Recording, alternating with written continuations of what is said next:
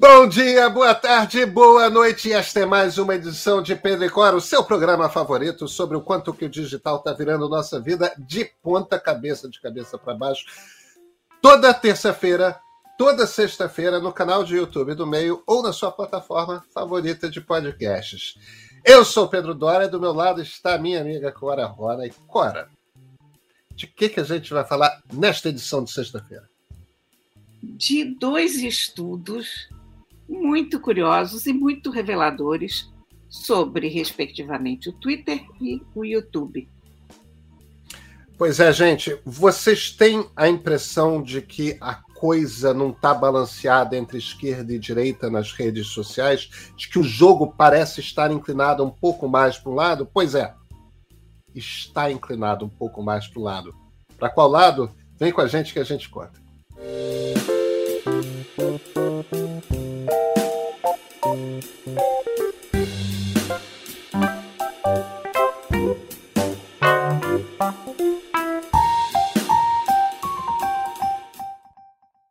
Cora, vou falar rapidinho de dois estudos super interessantes que pintaram de sexta-feira passada para cá, ou seja, na, na, na, última semana. Um estudo, esse, esse muito interessante, que é um estudo feito pelos engenheiros do Twitter e que o Twitter tornou público. Quer dizer, exatamente o contrário do que o Facebook fez, né? O, o seu Facebook fez o estudo, descobriu que eh, o resultado não era bom para ele, escondeu e precisou de uma delatora deixar a empresa se demitir para tornar a história pública, o Twitter fez exatamente o contrário. O, o, o que o estudo fala é o seguinte: eles estudaram sete países. É, o Brasil não está na lista, mas tem Alemanha, tem Canadá, Estados Unidos, tem Japão, sete países, Reino Unido. E o que eles descobriram é o seguinte: o conteúdo, os tweets de políticos de direita, de influenciadores de direita e de veículos jornalísticos de direita é muito mais distribuído do que de políticos, influenciadores e veículos de esquerda. Isso varia em alguns países.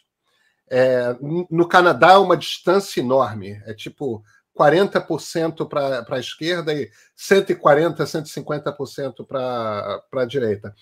O, o, Reino Unido é o segundo, mas uniformemente o que eles veem é tem alguma coisa que acontece no algoritmo deles que faz com que a, a, as coisas que a direita escreve alcancem uma quantidade muito maior de pessoas do que as coisas que a esquerda escreve.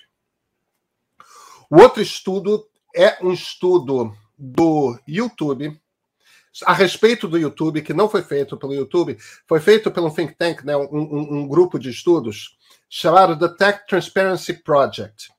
E é tocado por uma antropóloga chamada Katie Poe, que é uma mulher interessantíssima. Daqui a pouco a gente fala um pouco mais sobre ela. Mas essa, essa moça conduziu um estudo a respeito do YouTube nos Estados Unidos e pegou um grupo, um conjunto de usuários ligados à esquerda, um conjunto de usuários ligados à direita, e foi analisando o que, que o algoritmo do YouTube apresentava para as pessoas depois que o vídeo acaba. Quer dizer, se assistir um vídeo ligado à política, aí o algoritmo já te bota um outro vídeo para rodar na sua frente, né? Todo mundo que usa YouTube conhece isso.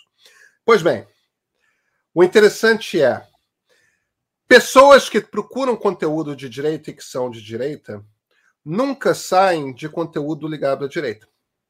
Agora, pessoas que vêm pra, pela esquerda e procuram conteúdos de esquerda, veem coisas de esquerda e veem coisas de direita. Isso não é, Cora, uma escolha que as pessoas fazem ativamente. Não, é o que o algoritmo do YouTube entrega para elas. Ou seja, se você é de direita, você fica dentro da bolha. Você nunca vê um contra-argumento àquelas informações que você está colhendo no YouTube. Porém, se você é de esquerda, você é exposto tanto a coisas da sua bolha, quanto você é exposto a coisas da, da bolha da direita. Essas duas informações juntas, elas rimam, né, Cora? Meu Deus, muito. Muito. E, e rimam com uma quantidade de teorias conspiratórias que a gente conhece, né? É, o, é. o mais estranho nesse estudo do Twitter é que eles não sabem explicar por quê, né? Eles não sabem explicar por quê. O que é comum com algoritmos de machine learning, né? O problema, isso é uma coisa que as pessoas compreendem mal a respeito de machine learning, a, a respeito de aprendizado de máquina, que é essa, esse tipo de inteligência artificial que, que, que, que a gente usa corriqueiramente hoje, né? Tá por trás de carro autônomo, tá por trás de assistente digital tipo Siri, Alexa, Google, e tá por trás dos algoritmos das redes sociais. Que é o seguinte, você dá uma instrução para ele, né? Ó, aprende a dirigir que nem os motoristas dirigem. Ou então, é, é, eu quero que as pessoas fiquem muito tempo na minha rede social, que escolhe as coisas que você tem que apresentar para elas, para elas ficarem consumindo ali. Agora, depois que você dá essa instrução inicial, o algoritmo encontra qual é a maneira de que as pessoas fiquem uma quantidade de tempo por ali, mas você não sabe qual o raciocínio, entre aspas, que o algoritmo seguiu. Então você não sabe por que, que o algoritmo tem aquele comportamento. O que o pessoal do Twitter sabe é isso. Ó, é muito mais eficaz para a direita do que para a esquerda. O Twitter apresenta para as pessoas muito mais conteúdo de direita do que de esquerda.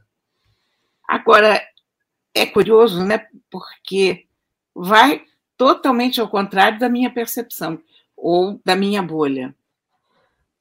Eu tenho que fazer um esforço pessoal para sair da bolha, volta e meia, para buscar conteúdos diferentes um pouco, porque senão eu fico com a sensação de que eu estou fechada num, num aquário progressista. É impressionante. Eu, e eu preciso muito saber o que, que a direita está pensando. Todo mundo precisa saber tudo o que todos os lados estão pensando, acho fundamental. Você não tem essa percepção também? Não, eu, eu, a, minha, a minha experiência bate muito com. A, a, minha experiência no Twitter e no YouTube bate muito com, com a conclusão dos dois estudos. É, e, é, e, e, e, os números, de certa forma, comprovam. Tem um outro estudo, que é um estudo mais antigo, que mostra isso nos Estados Unidos, né? Dos, dos veículos registrados como veículos noticiosos no YouTube, por exemplo, de longe o maior é a Fox News. Muito grande, que é um canal de televisão trumpista, né? É. Ligado ao ex-presidente Donald Trump. É, o, o, o, que mostra. Só que o problema é que o conteúdo da Fox é apresentado às pessoas de esquerda. Mas o, as pessoas de direita não veem outra coisa que não o Fox ou coisas similares. É, isso pode explicar, por exemplo, e, e, tem uma percepção, Cora, que eu acho que a gente pode, que aí não tem nada a ver com a nossa percepção, né? É, não é como se não existisse uma esquerda radical. É, eu, de vez em quando, estou brigando com o stalinista no Twitter. É Entendeu? Tipo, não, não, existe só bolsonarismo, tem stalinista também. Sim. Tem ali a, a turma do Stalin matou foi pouco, ou então não houve genocídio na União Soviética de Stalin, isso é intriga da oposição. Quer dizer, é uma gente tão bizarra quanto a turma extremista de direita. Agora, você vê, não existe um movimento extremista de esquerda no mundo. São aquelas pessoas ali. Não, não existe no Brasil, não existe nos Estados Unidos, não existe na Europa. E, no entanto, em todos os lugares existem movimentos importantes de extrema-direita inclusive com capacidade de chegar ao governo. Chegou o governo no Brasil, chegou o governo nos Estados Unidos. Quer dizer, se você olha por esse aspecto, se você olha para esse aspecto, por quê? Né? Por que, que existe extrema-direita e não existe extrema-esquerda? O, que, o que, que explica isso? Por que, que a extrema-direita é forte e a extrema-esquerda não é? E não era assim 15 anos atrás, não era assim antes das redes sociais. A gente não tinha essa extrema-direita. Não. Você tinha os neodazistas, é, é. que eram os esquisitões, como os stalinistas ainda são, né? A extrema-direita é um fenômeno muito recente. Quer dizer, é esquisito a gente dizer isso quando você teve o século passado, como foi marcado, dividido por aquela guerra provocada pelo fascismo e pela direita. Mas eu digo, no nosso tempo, inclusive por causa da condição política do, do mundo, você ser de extrema-direita era ruim, ninguém se assumia como tal. Aliás, as pessoas sequer se assumiam como direita. É, o, o Centrão ganhou esse nome. É, do, do, do tempo todo do, da minha adolescência, da, da época que eu era criança, que fui crescendo, se você pensasse bem, você não, não teria direita no Brasil, você não tinha direita no Brasil. É, o, o, Centrão assumiu esse nome na Constituinte porque ninguém queria se dizer de direita, né? Pois é. Tudo bem ser de esquerda, agora ser de direita, que horror. E, e, a direita estava com os militares, a direita era, era o é golpe. Então a gente, veio, a gente veio dessa situação de, de horror, de repulsa absoluta e de vergonha. Então você não admitia. O que eu acho que. Eu não tenho muita certeza até hoje se era bom ou ruim. Quer dizer, eu não sei se eu prefiro uma direita às claras ou uma direita envergonhada de si mesma. Porque a hipocrisia, não, é, a hipocrisia de qualquer maneira, ela está prestando uma homenagem à virtude, né? Claro. Aquela coisa. Então, claro. se você está envergonhado de algo que você é politicamente, talvez você tenha boas razões para isso, né? É, mas, Cora, eu, eu, eu acho que uma direita exposta é melhor, mas o problema da gente não é que a gente passou a ter uma direita exposta, é que a direita que existe exposta aí é a extrema-direita. É. Entendeu? É, na verdade, nasceu também, quando você pega movimentos como MBL, a turma do Partido Novo, o, o, o próprio DEM, é, o Partido DEM Democratas até antes da briga do ACM Neto com Rodrigo Maia, aquilo era uma direita democrática. É, eu sei que a esquerda não considera isso, acha que é. todo, toda direita é um horror, tudo mais, mas aquilo era uma direita democrática, uma direita normal. Era uma direita normal. Tudo bem que o Partido Novo queria se dizer liberal, na verdade é um partido conservador, mas. É... O problema é que o bolsonarismo é, é esse monstro que vai contaminando tudo, né? Então parece que só existe a extrema direita. Mas existe uma direita e e quando o bolsonarismo passar e há de passar, vai ser saudável se esses partidos de direita continuarem onde estão. Entendeu? Existirem. É, é, e claramente falando, fazendo discurso de direita mesmo. É bom Sim. porque vai ficar claro a existência do centro, inclusive, entendeu? Que não está num lado, não está no outro, tipo, pega a política social da esquerda, pega a política econômica da direita e, e, e não é uma coisa nem outra, porque dá uma outra alquimia e tal. Isso, isso é bom, não tem. É, é... Agora, me chamou muita atenção a história dessa antropóloga que dirige esse Tech Transparency Project, que olha que história interessante. Ela era uma arqueóloga e antropóloga que quando teve a Primavera Árabe é meio que foi convocada a participar do debate sobre a Primavera Árabe, não por qualquer tipo de interesse político ou qualquer tipo de interesse na, entre aspas, revolução do Twitter, como era chamada, né? A questão dela era outra. Começou um tráfico imenso, principalmente na Síria, de peças arqueológicas. Eu lembro é, disso. Porque a, a Síria desmontou, é, é o, o regime do Bashar al-Assad desmontou por completo. Então ela entrou nesse debate por conta do contrabando de peças arqueológicas, que era um problema, porque você perde, porque muita coisa vai para colecionador particular. Já é grave e para os Louvres, pro, pro, é, é, é para esses museus todos da vida. Quando você começa a ver essas peças indo para museus particulares, é ainda mais grave, para coleções particulares, é ainda mais grave, porque você perde o controle de algo que faz, pertence à humanidade, né? Pertence primeiro àqueles povos e àquela região, e, e, e, em segundo lugar à humanidade. Agora, nessa, ela começou a se envolver com compreender o que, que era isso. E como ela tem formação de antropóloga, ela começou a estudar, fazendo, fazendo pesquisa de campo mesmo, o impacto de redes sociais.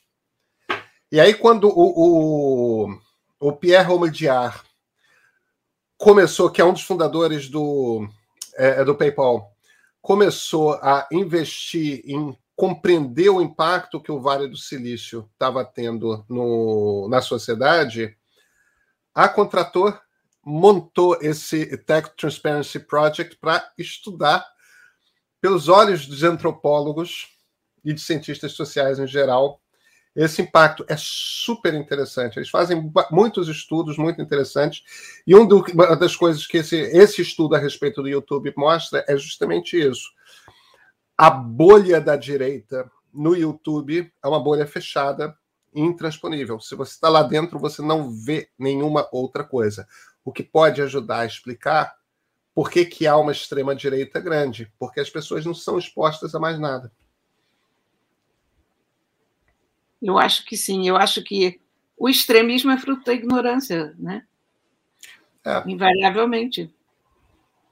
Ignorância no sentido de você ser ignorante a respeito Exatamente. do que há fora, né? É, você é, não conhece. No sentido mais amplo da palavra. Né? É.